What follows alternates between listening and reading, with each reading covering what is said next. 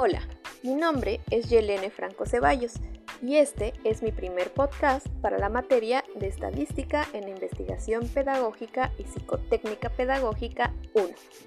En esta ocasión hablaremos de los fundamentos de la estadística. Comenzamos.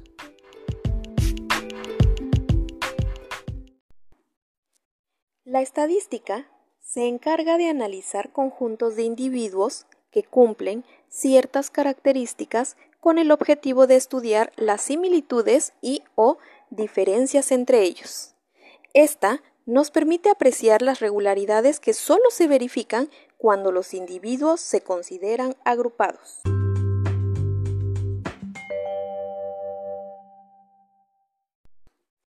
Encontraremos dos tipos de estadística, la descriptiva y la inferencial.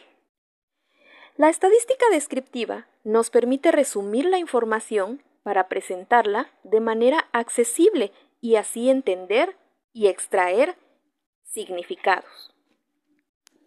La estadística inferencial nos ayudará a saber bajo qué condiciones se pueden generalizar las observaciones realizadas.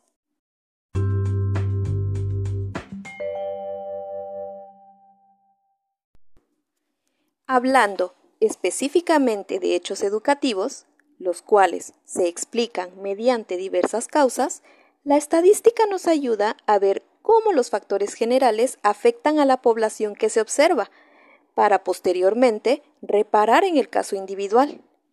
Gracias a la generalización, nos podemos permitir algún tipo de intervención pedagógica y apoyar al individuo de acuerdo a los factores que le afectan. La estadística nos permite detectar problemas de algunos sectores de la población, o bien para establecer semejanzas y o diferencias entre sistemas educativos de diferentes países.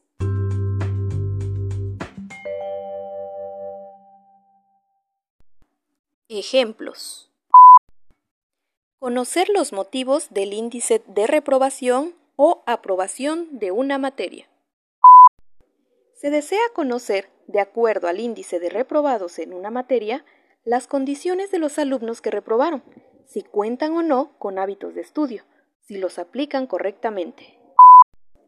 Identificar en zonas rurales las condiciones en las que asisten los niños a las escuelas y qué tanta influencia tienen estas en relación al aprovechamiento escolar.